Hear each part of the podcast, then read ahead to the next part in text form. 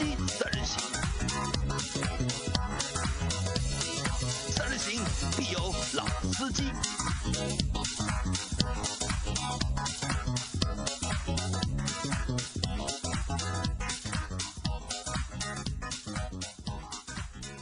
Hello，大家好，欢迎收听《老司机三人行》，我是杨磊大家好，我是张波。大家好，我是南燕子。啊。今天呃来了一位新的朋友，周老师没有来，然二人世界去了。那来了一个我的大学同学，就是南燕子。那南燕子和我是大学同学，我们也是多年的好友。那在这期节目里，为什么我请了我的一个大学同学来呢？因为是在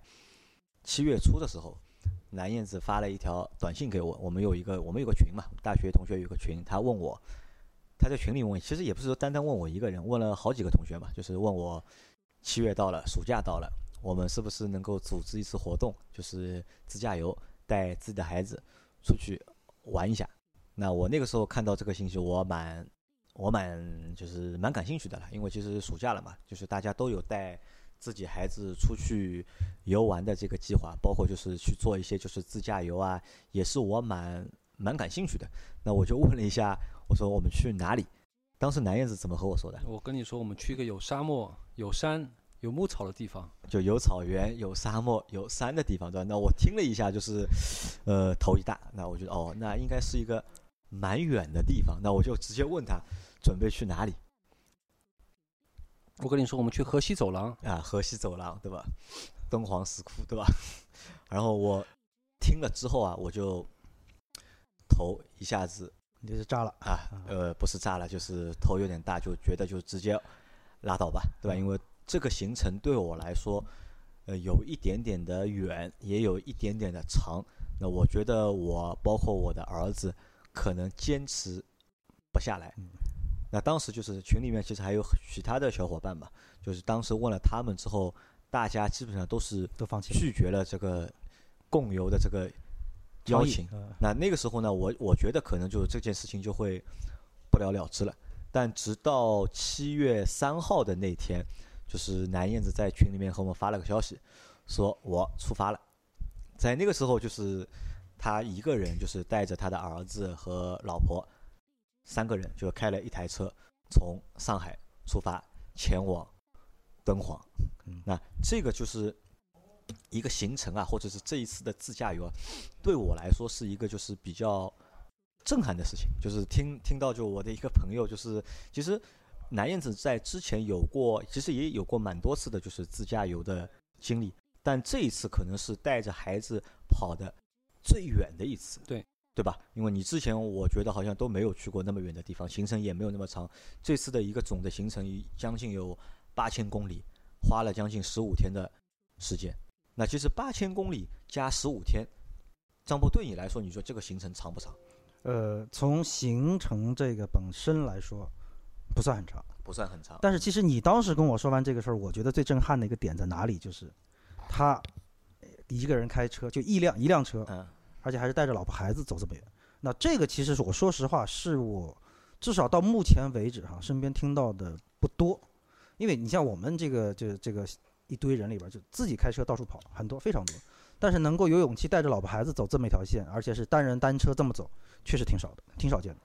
那张波，你有没有考虑过，就是带自己的孩子去做一些就是长途的自驾游？考虑过。我之所以到现在就还没有干这个事儿，就是因为我孩子还太小。还太小。啊，对，才五岁嘛。那我是觉得说，像走这种中长线路的话，我觉得孩子一方面在自己本身心理方面，呃，他能够有有相对比较成熟一点吧。另外一点，最关键是在身体方面，因为毕竟长途这个自驾游，那在路上可能也会有很多情况发生。那我希望他的身体各方面也会更加，所以心理、生理各方面，我觉得对一个五岁的孩子来说，略微可能还早了一些。但是这个事儿我是一定要干的，尤其是有南燕子现在这个身边的例子摆在之后，这个事儿我是一定要干的。那南燕子，我问一下你啊，就是你是怎么会想起来，就是带自己的孩子和老婆去做那么长的一次自驾游？其实你的初衷是什么其实做这么长的自驾游之前，也不能说是完全没有准备，因为其实之前呢，我也在大概今年的五月份吧，我自驾去了是福建，整个行程大概也有将近四五千里公里左右。其实去福建之前心里还是忐忑的，就是我之前一个人最长时间开车也就在三四个小时左右，三四个小时左对，右。三四个左右，三四个小时左右，基本上因为人可能一般人会觉得三四小时是个极限，你心里有了这个界限以后，你也会觉得三四个小时差不多了，你该休息了。然后整个去福建的时候，一开始其实也是忐忑的。其实去了之后，你会发现，嗯，在安全允许的情况下，在你不疲劳情况下，其实你可以开得更远一点。因为这个也源自于我当时是从有一次从浙江回来，浙江回来本来计划应该是在六个小时能到上海的，但是因为堵车的原因，其实总共开了将近九个小时。回来之后，我发现其实也也还好，也没什么。所以我觉得我可以去更远的一些地方去尝试一下。那你上次去福建其实是你就是和你老婆两个人嘛，没有没有带你孩子嘛？那这次就是安排就是去敦煌的这次旅行，就是是带你孩子的。嗯，那你没有把你孩子就是不能适应啊，或者会比较累啊这些因素考虑进去吗？呃，是我是这样考虑的。其实你看上去一个行程是很长，但是其实你可以做一些做一些规划。你让每你不用一天你一下子你开到敦煌，你是很远，你要三三十几个小时。但是你可以把这次旅行当成是一个。呃，一个长期的一个度假的一个行为，比方说你第一站你可能选择近一点的地方，你每天开个五六个小时或者六七个小时，其实对孩子来说他也有一个适应的过程，你一步步去走，对孩子来说它不是一个很长的旅行，而是一次呃长时间的一个比较长时间的一个有意思的一个旅对行，对吧？对那我们可以看到，就是我们在我们目前情况下面，就是带孩子出去旅行，一般就是的选择有几种啊。一般嘛，就是去自驾的话，可能去近一点的地方，比如说去我们在上海嘛，我们去江苏啊，或者是浙江的一些城市，这自己开车这边对，能能够开个三四个小时或四五个小时，对我来说可能是一个极限。那这是一种旅行的方式，还有一种可能就是坐飞机啊，或者坐火车。像我上几周带了，就是我的孩子去了成都嘛，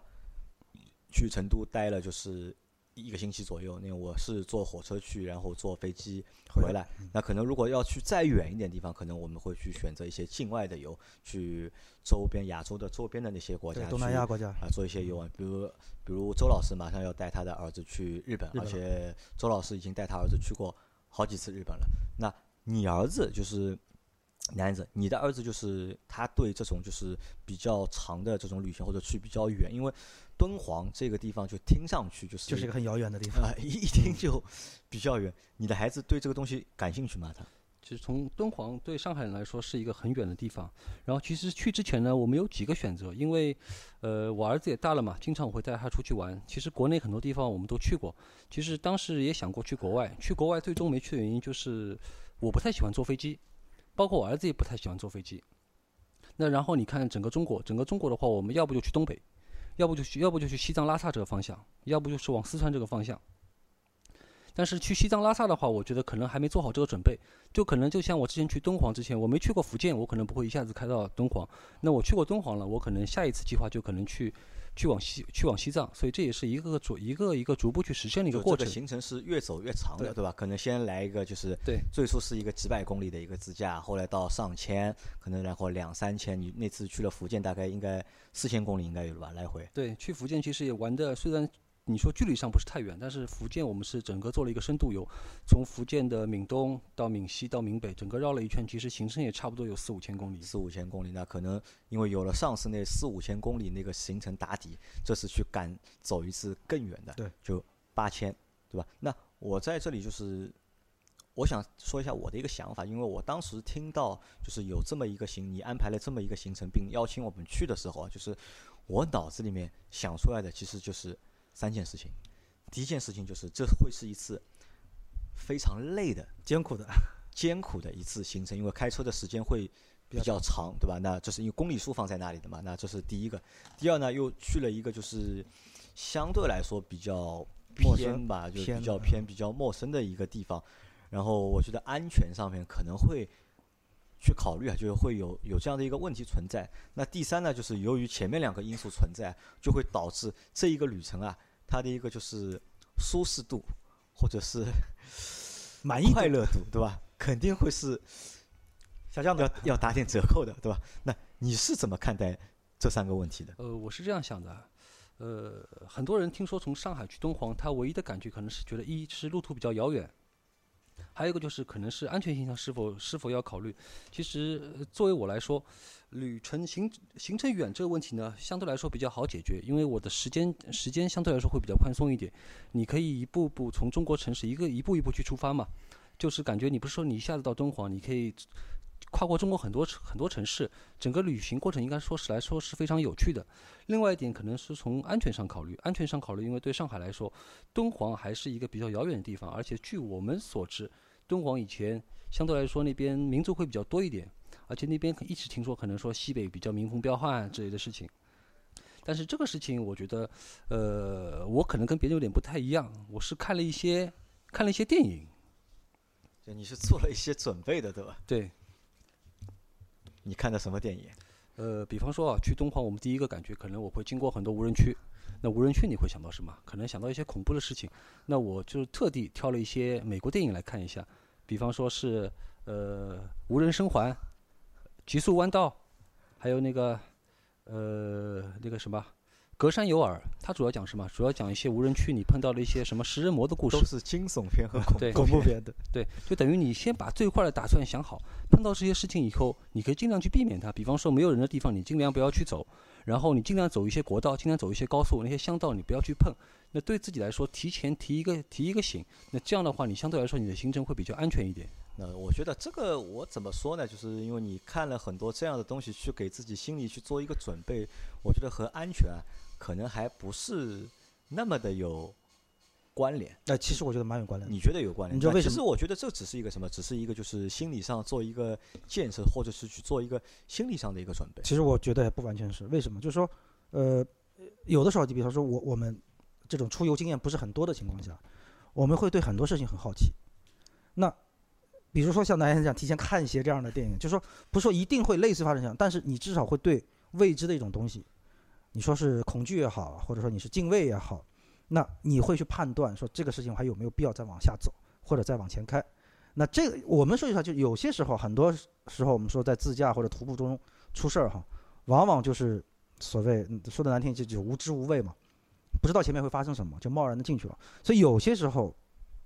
看做一下这种事情，就给自己敲敲一个警钟也好怎么样，其实对安全还是蛮有帮助的。那可能啊，就是对男燕子来说，我觉得你心比较大。那我只能说你心比较大。如果是我的话，看完这些片子就坚定的不去了是吧？可 对的，可能就坚定的不去了嘛。有这样或者那样的，就是困难可能会存在。那对我来说，可能我是没有办法去克服的，那我就不去了。那在这里呢，我想问的是什么？就是你从就是这个行程，我不知道你到底是准备了多久啊？就是从就是你有这个念头到决定去，你花了多少时间？其实很快嘛，因为当时也是放暑假了。因为我本身呢，之前工作一直比较忙，然后陪小孩的时间不多，正好有这个时间，我想呢，要不我们就出去来一次远一点的行程。那然后就像之前我们想的，看了一看中国很多地方，有些地方我们去过了，有些地方可能我还目前还去不了。那我看的话，那就直接我们就选择去敦煌嘛。然后去敦煌，大概从决定到开始也就一个星期左右时间嘛。那这个地方到底是你想去，还是你们家庭就是商量好想去这个地方？敦煌一直一直以来，我觉得是我们家里人都蛮想去的一个地方，因为其实很多莫高窟的介绍啊，你在生活中你都会碰到，而且这个地方一直没有去过，而且呢，我我们家庭相对来说对历史是比较感兴趣的，包括我的小孩他也对历史感兴趣，所以我说去敦煌以后，我老婆她是比较支持的，因为我老婆她其实也去过很多地方，呃，其实我们跟一般人一般家庭可能不太一样，一般你在休息的时候，你可能会选择去海边。去海边做一个比较轻松的一个游行，但是我觉得海边去多了也没什么太多意思。然后我们选择要不就选一个比较有意思的地方，所以我们选择了敦煌。那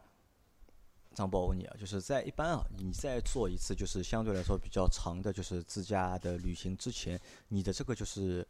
决定的周期啊，会多久？或者是准呃备的周期会有多久？基本上就是实际的准备期，差不多大概也就是最不会超过一个星期，不会超过一个星期。会超过一个星期。对，就决策的周期呢？呃，决策周期实际上更多的可能也就是在时间上面，就找一个这样合适的时间段，这个可能是要就是来来就全盘规划很多事情嘛，因为虽然是散人嘛，也得活下去嘛，还有很多事儿，所以但但是基本上来说时间都不会太长。基本上时间不会太长。那我在这里我想说的是什么？就有可能就是因为你心比较大，就男燕的心比较大，这次旅行是就像一个说走就走的旅行，可能就是今天有了这个念头，想了三天之后就决定去了。但是如果把这个东西你想的时间再长一点，然后去问的人再多一点的话，有可能我觉得这个旅行不一定能够成型。对，其实我刚才我们跟南燕子还在聊这个事情嘛，就是说除了说你在准备期很长的情况下，你会有更多的人给你不同的意见，然后你自己可能也看了很多东西，会让你更犹豫之外，还有一个情况是这样，就是我可能这段时间我有这么十五天的时间，你拖个一个星期，突然要出来一个什么事情，因为这是难免的嘛，就会慢慢慢慢就会把这个总行程的时间缩缩缩缩到一个程度之后，你突然觉得不够了，那怎么办？算了，再说吧。所以最后就无形当中把这个行程取消掉了。所以有些像他这样说走就走挺好的。啊，那就是在就是决定之后啊，就是肯定去旅行嘛，对吧？就你做这样的一次长途的旅行之前，要做一些准备工作。你做了哪些的就是准备工作？我其实也也不就像之前说的，说走就走的旅行，你不用去想太多，不用去想太多。它就是一次很平常的旅行，因为你你长途旅行，你无非就是把你把一个旅行分成很多点，因为你会经过很多城市，你该想买的东西，你路上都能买得到，你就无非准备一点正常的，买些水，买些你在车上开的食品，车上你车上需要的食品，因为你长途旅行，你可能会遇到一个问题，就是你在饭点的话，你不一定吃得到饭，可能会影响你的行程，那你可以在车上准备一点食品，其实不用做太多的准备，不用去太多想这个事情。还有一点就是安全性上可能要稍微稍微注重一点，比方说你的车辆情况，车辆情况因为关系到你一路上你的车程安全，所以你的轮胎包括你的车辆情况，你去做一次检查，我觉得还是有必要的。那就是前面因为你看过很多东西嘛，对吧？可能就是在心理上面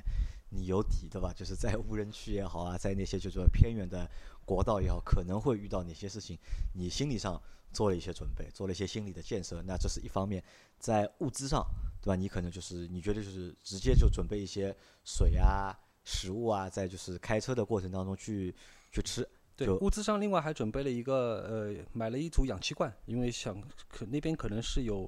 可能会经过一些海拔比较高的地方嘛，怕会有一些高原反应，主要有孩子嘛，所以准备了一个氧气罐。另外的话是准备了一根甩棍，以备不时之需。以备其实整个行程中行程过程中你是不需要使用的。就根本就用不到，对吧？对其实，在就是正常的一个情况下面，其实我们可能啊，就是我们所担心的那些事情，就是我们不一定会碰到，对对吧？其实像南燕子刚才说的东西啊，我我觉得我补充两点啊。第一个，刚南燕刚才说车上一定要备点吃的，那我觉得就是一方面来说，就是你可能会错过饭点是一个问题。其实对于长途驾驶来说，呃，午饭那一顿或者你中间有一顿饭吃的特别饱的话，其实会给你后续的驾驶带来一定问题，因为就是你的血液全部供到胃部了嘛，所以人容易犯困，尤其你像现在这种夏天，这是一个问题。那说到另外一个点啊，就是说甩棍这个东西，就包括就是防身的这些东西啊。一方面呢，就是说可能现在的就是，尤其走往西北走，检查站会比较多，有些东西带的可能也不是很方便。另外一个，其实对于很多这种防身的工具来说，你如果没有一定的身体素质、力量、技巧来做一个铺垫的话，其实你无形当中等于是给对方准备了一个武器。所以这个东西呢，就是说，啊有聊胜于无，但是什么时候该用或者这个东西还是要冷静判断一下。我觉得可能就是，如果真的要准备防身的东西的话，准备一些就是防狼的喷雾，可能会比你用就是甩棍 更实用一点。我觉得 是没错，因为其实旅行比较仓促嘛，你防狼喷雾不是说买就买得到的。啊，甩棍来说比较相对来说你比较方便好买，比比较好买一点对。吧？啊，那就是东西的话，其实不需要准备太多，因为你觉得就在那些城市里面，就该买的东西其实都能够买到，吧，？对其实甩棍相对来说还是对你自己心里有一个安慰作用。其实出门在外，尽量少与人发生争执，低调一点，对吧？对对对，这个很重要不要与。别人发生争执。好，那就是在那在车辆的准备上，你准备了哪些东西？车辆的话，我之前车的话，行驶里程大概是四万两千公里左右，正好是做了一次保养，然后保养的时候过程中呢，呃，也做了一个全面的检查，所以基本上我没有太多的担心。就是轮胎检查了没有？当时出行的时候轮，呃轮胎，包括你底盘、发动机，做了一个系统的检查。那你有没有带一些就是修车的工具啊，在车上？呃，没有考虑这么多，因为本身作为我们来说，你真的碰到什么情况，你也不太会使用。因为其实我们这次旅程啊，高速跟国道其实占了你大部分的时间。你万一你碰到有什么情况，其实几率很小，你还是可以使用求救，让专业的人来帮你处理会比较好一点。那南燕子在这里说一下，你开的是一辆什么车？是呃，我开的是一辆凯迪拉克的叉 T 五，就凯迪拉克的 XT 五，是一辆 SUV，对吧？对那在这辆车在这次整一次的就是行程当中啊，就是给你的感觉怎么样？呃，我觉得本身这辆车呢，我其实已经有开了两年两年左右时间，呃，相对来说还是舒适性比较高。长途旅行呢，呃，我觉得啊，以油门加速这种东西可能并不是你特别需要关注的，而是一辆车的舒适性对你的心情影响很大。因为你在长时间开车的时候，如果你心情不好，你很难会坚持下去。另外一点，我觉得比较有用的东西，一个是定速巡航，在高速上还是非常有用的。因为你长时间可能四五个小时你在翻越无人区的时候是没有一辆车的，这个时候如果你脚频繁的去踩油门，你会觉得会有一点烦躁。另外一点就是我这次比较后悔的是，我当时是没有考虑到一个通风座椅的问题。其实通风座椅对长途开车是比较重要，可能对某些人比较重要，特别是汗腺比较发达的男同志啊，胖你的人啊，对你长时间开车的话你会很难受。来，周老师听一下这句话啊。所以，即使如果你没有通风座椅的话，我建议你的穿着打扮上尽量以舒适为主。舒适为主，对对吧？好，那就是在这个过程当中，就我想到一个东西啊，就是因为南燕子你之前开的是一辆轿车，对吧？如果你还在开那辆轿车的话，你会去定这么一个远的一个自驾游的一个行程吗？呃，轿车的话，可能就不会去走这么远了，因为首先你对轿车的通过性上，你可能会有一些担心，因为你不知道你将来你会面对的是什么路，包括其实这次行程中很多路面都是一些非铺装路面，那轿车通过性上，你会对自己会感到有点担心。那因为我们看，就是因为他开的是一辆凯迪拉克的叉 T 五，对吧？偏城市的以前嘛就是 S X 嘛，就是对吧？S X 如果我们说到 S X 的话，就我们会想到的就什么二六六号公路，嗯对吧对？二六六六十六号公路，对对吧？他又去的是一条就是往西北这个方向一条线路，这条线路其实和六十六号公路的一些地貌啊、一些情况可能有一点点感觉会有点像。有点像，对吧？你会不会是受了这部分的影响，就是选择了一条这样的一个自驾的线路？美国六十六号公路从来没有去过，就一直听说是美国最美的一条公路就。你买那辆车的时候，就有没有受到过这个广告的影响？买这辆车的时候，一个是舒适性，另外一个也想，呃，男儿志在四方嘛，你总归要祖国大好河山，你各处都想去，你都想去看一看。那你有一辆相对来说比较舒适、比较安全的车的话，你的对你的帮助会比较大一点，多少还是会受一点影响。所以，所以说就是我们说我们在前几期节目里面说到的那些 SUV 的广告啊，总喜欢去做这些就是大海啊，对吧？远方啊，高山啊，那，其实对用户的影响，我觉得还是还是有的。对有很多就是用户觉得自己开了一辆就是 SUV，就能够想去更远的地方去走一走，或者去看一看。那可能就是这个东西，就这一套这个套路还是有用的。其实对于大部分人来说啊，就是走出去还是心里面一个念头，但是呢，往往可能会有很多这样那样的原因导致说哎不成功。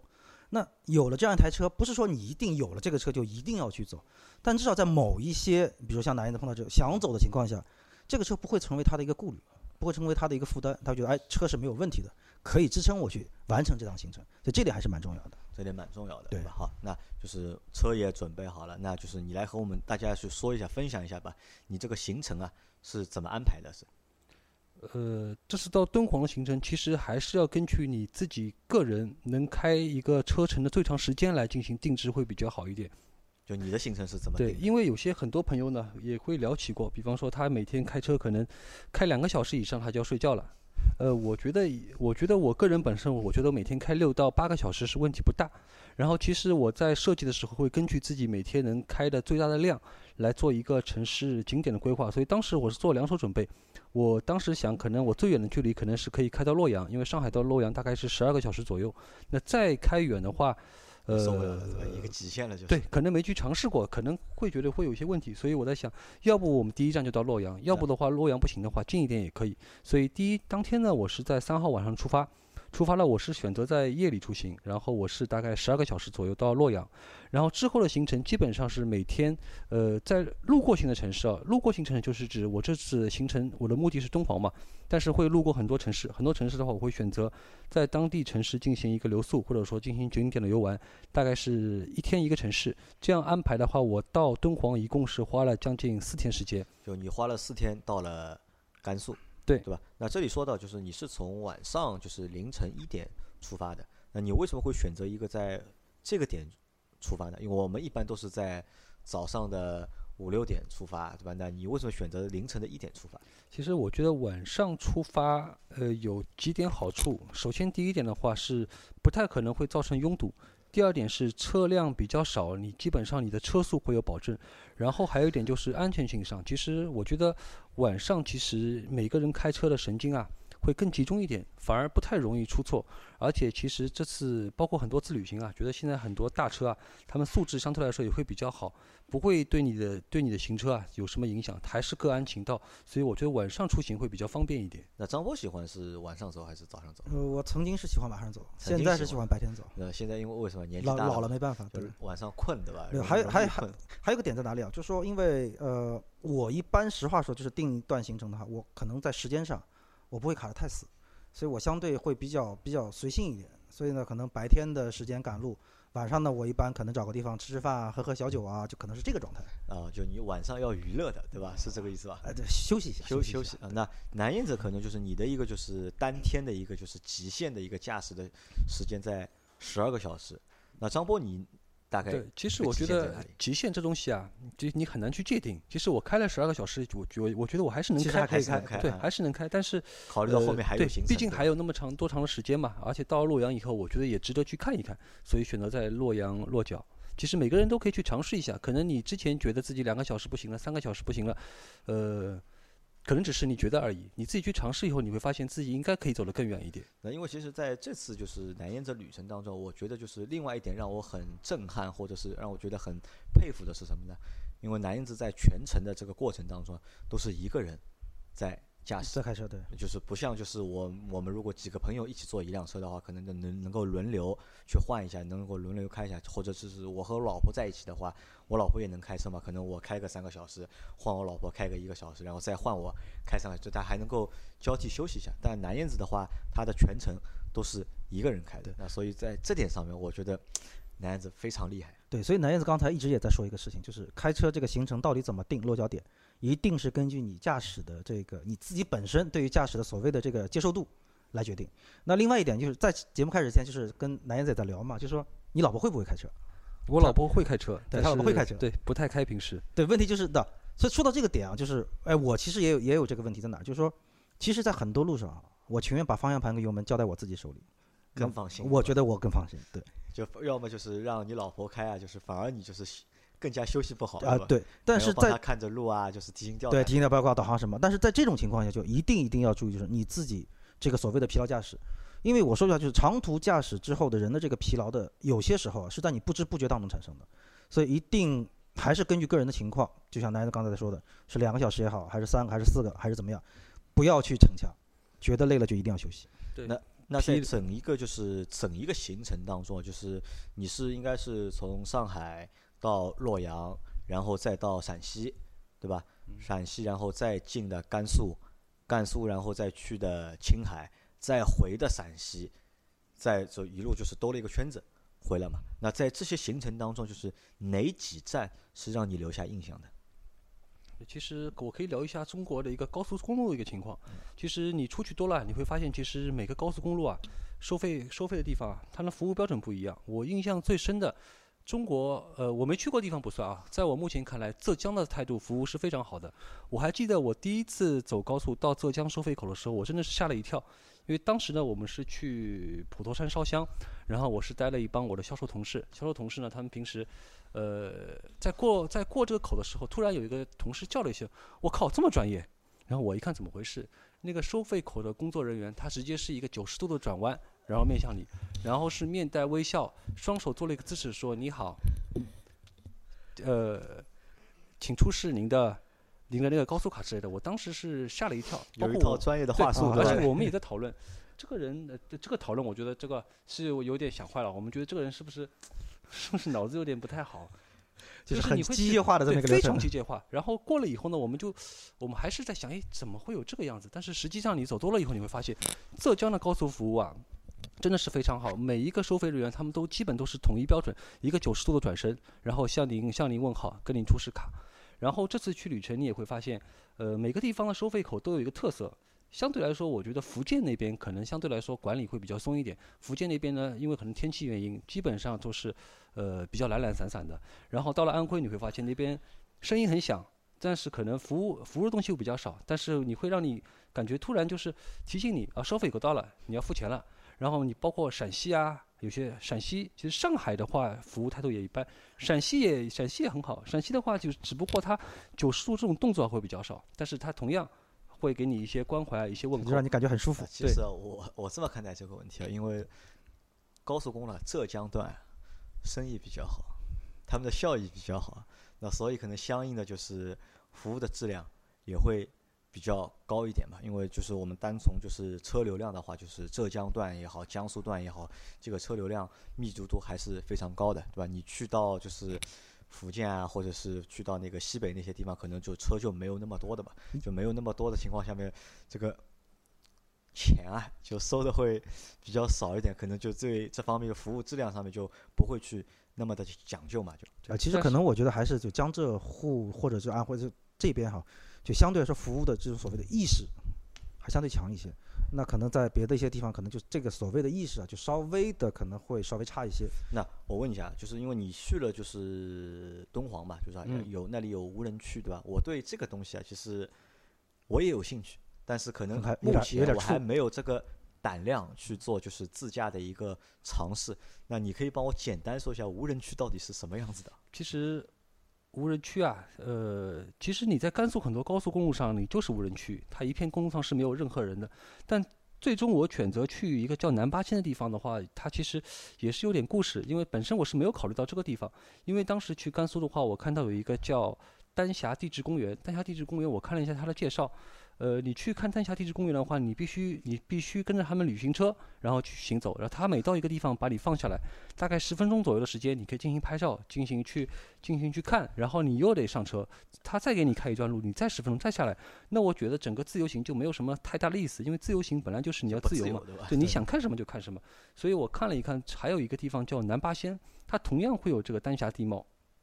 然后我就也看了一下别人的别人的攻略，因为其实我们去的这个无人区啊，它还不是还我觉得不是特别危险，因为我们也量力而行嘛。本身我们没有准备很多很多装备，没有去准备什么卫星电话之类的，所以进入无人区以后啊，我们是尽量跟着别人的路线来行走，不要去走，不要进入太深。你觉得量力而行，你觉得差不多了，你就回来。就你在无人区驾驶的时候，就看到过其他的车辆吗？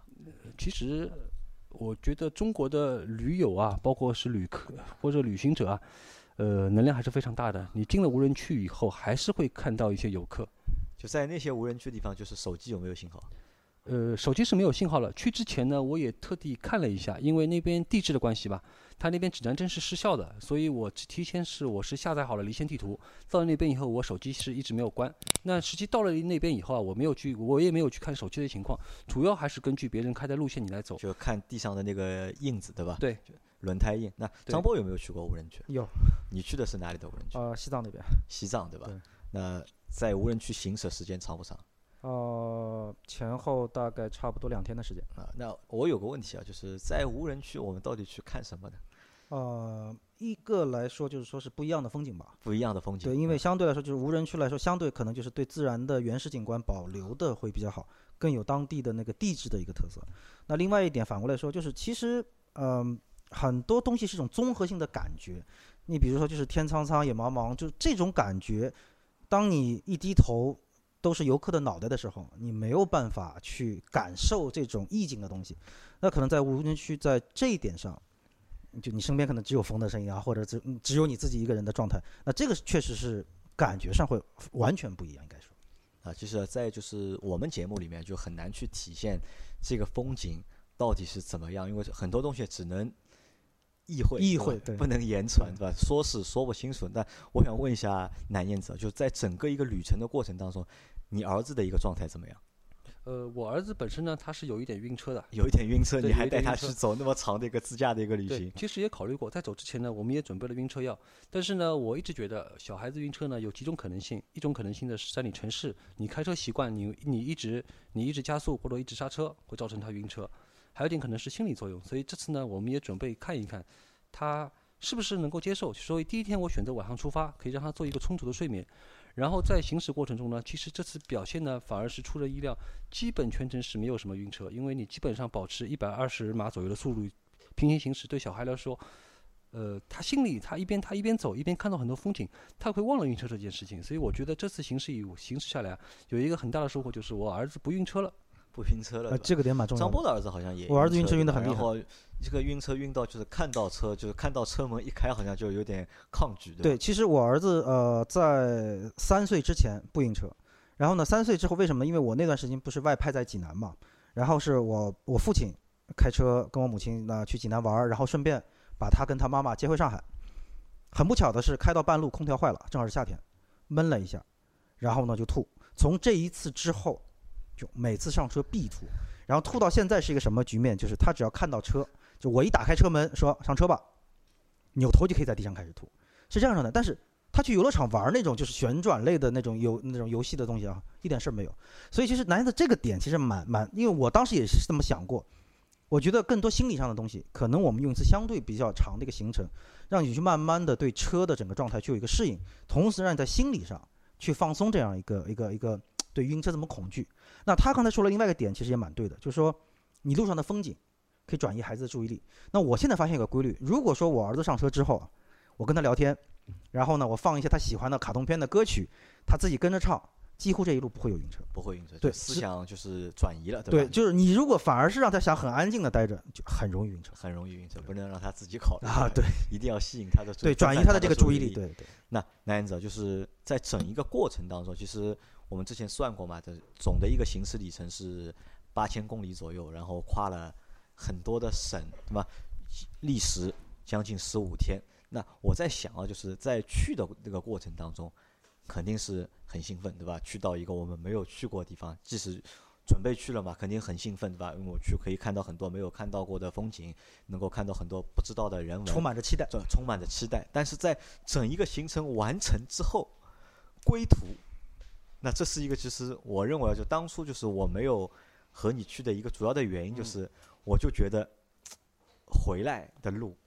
好慢太长，对吧？去的时候可能因为人兴奋嘛，可能都 OK 的，但回来的话，我觉得是一个真的是一个非常大的一个考验，对吧？正常情况下，我们去到一个地方旅行，哪怕再远，前面几天都很开心，到后面可能会很累嘛，对吧？精神上也好，身体上也好，都会很累。那基本上我们坐飞机的话，可能四五个小时、五六个小时，我们也就回来了。但如果还要让你开几千公里的路再开回来，那可能这个我觉得是一个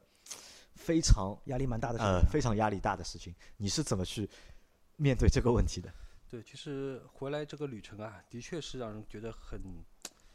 其实有点煎熬。因为每次旅行啊，你在走的时候，你都会有一些伤感，都会有一些留恋。因为短途旅行我不会觉得，长途旅行，因为我的路线啊，基本上是我是原出原进。当你回来的时候，你看到沿途的风景，离你远去的时候，你会觉得心里有一点失落感。然后再想一想，离上海还有这么远，你心里也会开始恐惧。其实我觉得最好的一个点啊，就是你在回来的路上啊，你不要直接像原来一样，原原按原来的路程回行，你可以设置一些你平时之前没有对回头路对没有去过的地方，你可以再选一些景点，不要把成不要不要把它当成是回去，而是去往下一个景点，那你的心情会完全不一样。另外一点呢，就是我建议啊，呃，因为我这次时间比较赶，我必须在两天里面开回上海，所以你也可以在上海给自己买一件礼物，快递回上海。你带着你回去收礼物的心情回去，你整个行程也会变得比较愉快一点。啊，就是也是用就是注意力转移的一个方式去面对，就是回回上海也有个期待回。程的路，对吧？那其实啊，这就是在整一个就是旅程的过程当中，我相信啊就是不同的人带着不同的心情去的话，可能会有不同的收获。对，那我为什么在这期节目请我的朋友来和我们分享他的这段旅程呢？我觉得有几个东西，我是想和就是听众朋友们说的。第一个是什么呢？第一个是我们的孩子，因为我们大多数的听众朋友都有孩子嘛，在孩子慢慢长大的这个过程当中啊，就是能够有那么几次就是长途的，就是自驾游的经历，对亲子关系的就是建立，嗯建立，我觉得是一个比较好的一个方式，因为我们平时工作都比较忙，可能陪孩子的时间都比较少。那如果通过这样的一个方式呢，我觉得能够去增强，就是我们和孩子之间的一个亲子的关系。那这是第一个点。那第二个点是什么呢？第二个点是，其实我们的孩子慢慢在在在长大嘛。就是张波的孩子，我觉得还比较小，现在只有五岁嘛。对。如果带他去一些就是做一些比较长的，就是自驾游的话，我觉得时机还不成熟，呃，不太，我觉得不太不太恰当，或者是还不到还不到时候。但是呢，就是比如说南燕子的儿子，就是已经十一岁了，就是马上就要读中学了。在这个阶段，我觉得可能就是一个小朋友啊，就是在人生观也好，就是世界观也好，就是建立的一个。过程当中，让孩子能够多出去看一看，开阔下眼界。特别是什么，看一看就是祖国的大好河山，看一看就是各地的，就是风土人情，对小朋友的就是这个三观的建立，或者是阅历的建立，也是一个比较好的一个方式。可能啊，就是我觉得带小朋友在祖国的大好河山去看一下，去接受一下，就是中国文化的熏陶也好，去耳濡目染也好，要比。带小朋友去国外啊，可能更有意义。对，所以说，就是南燕子这次，就是我有两个点是很佩服他的。第一个点就是说走就走。那这个呢，就是虽然说，呃，我自己本人啊，或者我身边也有一大部分人属于说走就走，但是真正能够做到的，还是我觉得还是值得佩服的。这是一个事情。第二一个，他能够单人一个人开车，带着老婆孩子，重点是带着孩子。去走这么一趟长途的线路，我觉得这个就现在很多中国的家长会觉得说，哎，怕这个怕那个，那其实就是把把孩子就是完全的处于你的保护之下。其实我觉得对于孩子的成长非常不利，倒不如真的像南燕子这样走出去，让孩子在这种广阔的天地里面啊，去让他去开阔自己的眼界也好，让他的这个脾气啊、性格啊各方面这种培养成也好，不会被局限在一个小环境里面，在这种大环境里面，这个其实对孩子将来的成长是非常非常有帮助的。所以这个点也是我非常佩服他的一点。好，那就是南言者，就是这一次就是行程结束之后啊，那可能这个暑假就没有活动了嘛，对吧？那下一次的行程你准备是有什么计划吧？目前？下一次目前的话，可能是往东北方向，往东北方向，是往中国的四川方向，再甚至是往西藏、新疆方向。啊，那就是个这个是到我们去考虑啊，就是到时候如果合适的话，各方面条件成熟的话，那我们可以考虑就是。组团一下是吧？组团就是同行或者是共游。那随后呢，我也会把南燕子拉进我们的就是微信的互动的群。那如果大家在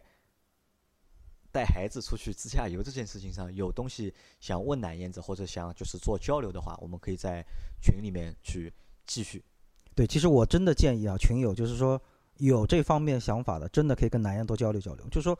大家原来只是一种想法。现在是有这么身边是有这么一个亲自去做了这件事情的人，大家真的可以跟他聊一下，就是走之前是怎么想的，走的中间是怎么想的，包括就整体的行程规划，包括一些就是怎么去合理的安排自己的行程。呃这点我觉得大家真的可以多跟南燕子交流一下，好吧？那我们的这期节目就到这里，感谢大家的收听。好，谢谢。好，谢谢大家，大家下期再见。好，拜拜。